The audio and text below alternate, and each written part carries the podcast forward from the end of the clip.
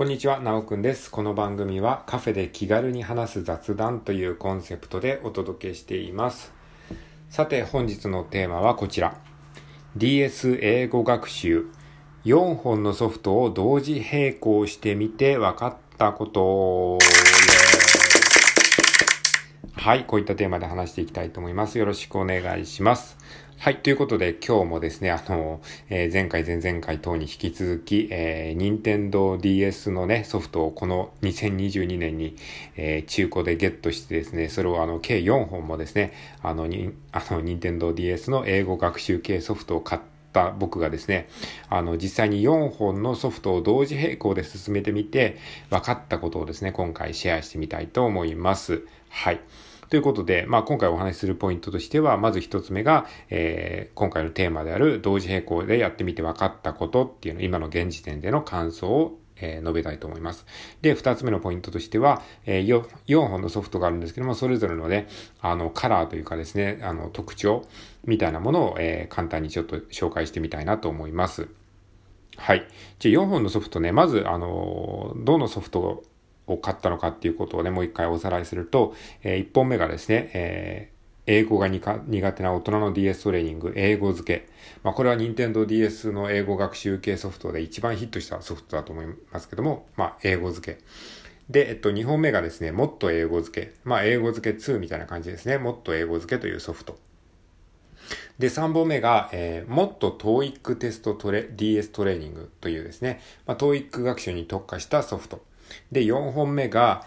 ノバウサギのゲームで留学 DS というソフトですね。はい。ノバウサギって懐かしいですよね。はい。えー、まあそんな感じの、えー、4本のソフトですね。あの、まあだいぶこう毛色が違う、えー、ソフトでもあるんですけれども、このね、あの、4つのソフトを同時並行で今、えー、進めてます。まあ全部同じぐらいのペースでね、あの、進めているつもりなんですけれども、どっちかに偏らないように今ちょっとやってるんですね。はい。でそこで分かったこと、えー、今回シェアしてみたいと思います。で、分かったことはですね、まあ、二つあります。簡単に言うと二つあります。一つは何かっていうと、えー、まず一つ目。英語学習を立体的に学ぶことができる。で、二つ目。えー、意外と飽きない。えー、英語の勉強が飽きずに続けられるということですね。はい。えー、一つ目が英語学習を立体的に学習できる。二つ目が、えー、意外と飽きないということです。じゃあまず一つ目ね、英語学習を立体的に学習できるということなんですが、これはね、どういうことかというとですね、やっぱりね、一つのソフトに、え、偏ってしまうと、それはそれでいいんだけど、どうしてもね、こう偏りがちになってしまうんですよね、その学習内容が。例えばね、このソフトのラインナップというと、まあ、英語付けのソフトはどっちかというと、まあ、中学英語の基礎レベルの英語をしっかりとやり直すとか、えー、そういう感じのソフトなんですけども、ま、それだけだとちょっと基礎基礎知識に偏りすぎてしまうので、例えばですね、もっと TOEIC テストトレーニングっていうのは、もう全然また違うんですよ、やってみると。本当にね、TOEIC に出てくる単語って、もうなんか普段使わないでしょ、こんな単語みたいな、そういう単語がね、めちゃめちゃ出てくるんですよ。普段っていうのは僕は、僕の普段って何かっていうと、まあ、僕最近海外ドラマを毎日見てるので、大体こう、海外ドラマで普段使われてる英単語の感覚っていうのがだんだんこう分かってきたんですよ。でもね、TOEIC のテストをやるとね、その、それが全く通用しないんですよ。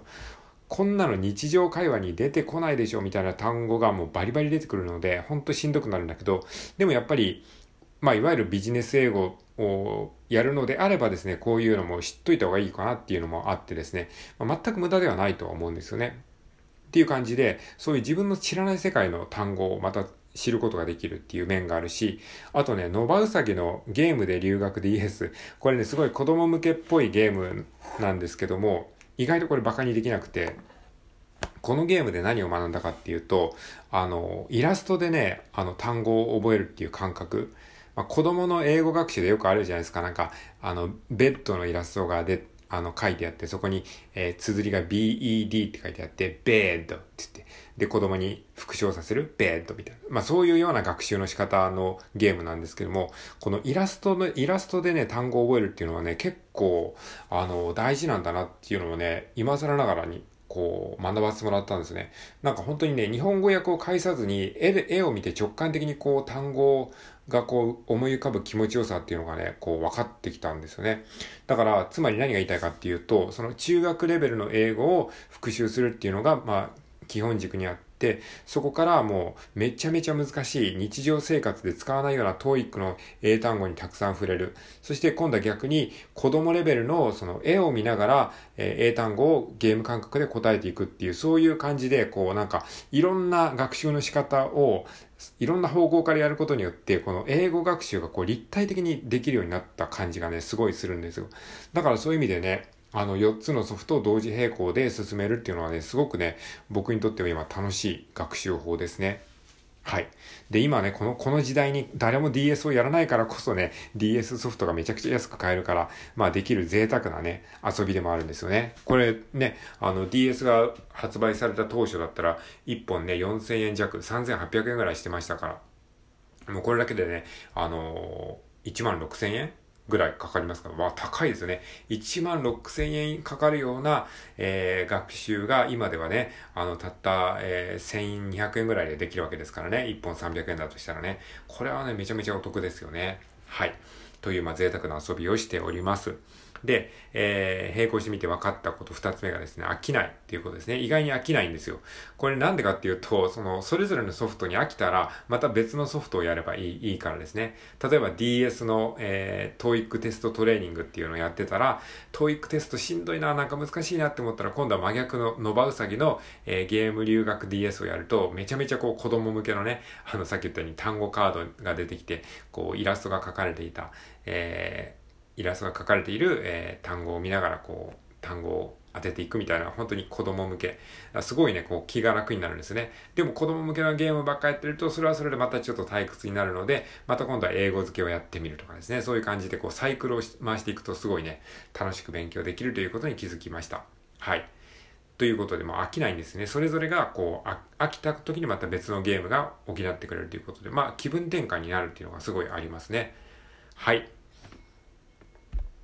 じゃあね、えー、最後にそれぞれのね、ソフトの特徴を最後に述べていきたいと思います。4つ買ったソフトそれぞれに特徴があるんですよ。まず1つ目、英語付け。英語付けの特徴は、これはもうめちゃめちゃベーシックな中学英語。えー、もしくは中学英語から高校レベルの初期の英語。いわゆる、あの、日本人にとっての基礎英語ですね。これをね、がっちりと固めてくれる。とはいえね、中学英語だからといって馬鹿にできないんですよね。本当にしっかりとね、ネイティブが発音してくれてますし、ディクテーション中心なんですけれども、あのー、すごくね、こう、わかりやすいんですよね。わかりやすくて、かつ、あの、ちゃんとがっつりやればね、かなりこう、深く勉強できるソフトだと思っております。これはね、めちゃくちゃいいソフトですね。売れただけあります。で、もっと英語付け。これはね、まあ、英語付けの続きではあるんですけれども、もっと会話ベースですね。現実の会話を中心にしたえソフトで、もう例えばですね、各国の鉛、え、イギリス鉛とか、あの、オーストラリア鉛とか、えー、南、南、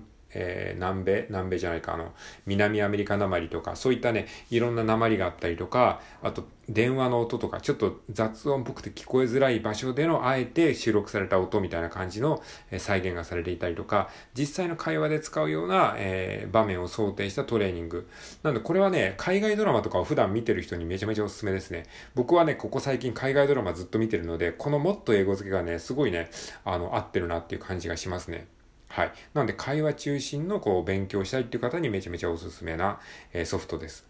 で、もっと TOEIC テスト DS トレーニング。これはまあさっきも申しましたようにですね、あの、やっぱりね、海外ドラマとかでは全然使われないような、まあ僕が見てるドラマの性質もあるんですけども、なんかね、もう本当にこんな単語見たことねえよみたいなね、あの単語がたくさん出てくるんですけれども、まあ逆に言うとそういう知らない世界を知れるっていうのはすごい面白いし、まあ僕やっぱり TOEIC 嫌いだなっていうふうに改めてね、あの思いましたね。TOEIC 本当にね、あの、意地悪な問題がすごいたくさんあるんで。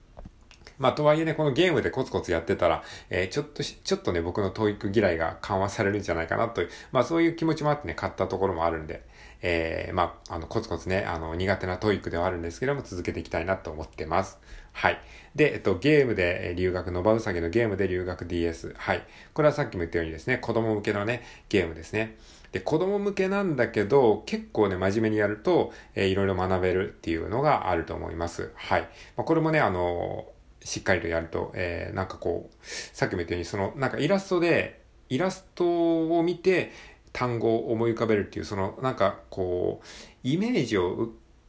英単語にするっていう、それがね、結構ね、大事らしいんですよね。日本語を返してしまうと、その、えー、スピードが遅くなるんですよね。だから、イメージで英語を捉えるっていう、そのなんか感覚を養うのにすごくね、あの、いい勉強になります。はい。ということで、今回はですね、えー、DS 英語学習4本のソフトを同時並行してみて分かったことというテーマでお話ししてみました。はい。英語をですね、非常に立体的に、え学習ができるということに気づきました。で、これね、全部中途半端になるんじゃないかなっていうふうに思ってる人もね、いるかと思いますけれども、まあそうなる可能性ももちろん、もちろんありますけれども、えっ、と、ね、それぞれね、4本をね、えー、同じようなペースで続けていけばね、意外とこう飽きずにね、気分転換に、えー、あの、できるので、まあこれはこれで一つのやり方としてありかなというふうに思いました。ということでございました。はい、ということで今回は以上です。最後まで聞いてくれてありがとうございました。それでは今日も良い、良い一日を過ごしていきましょう。さよなら。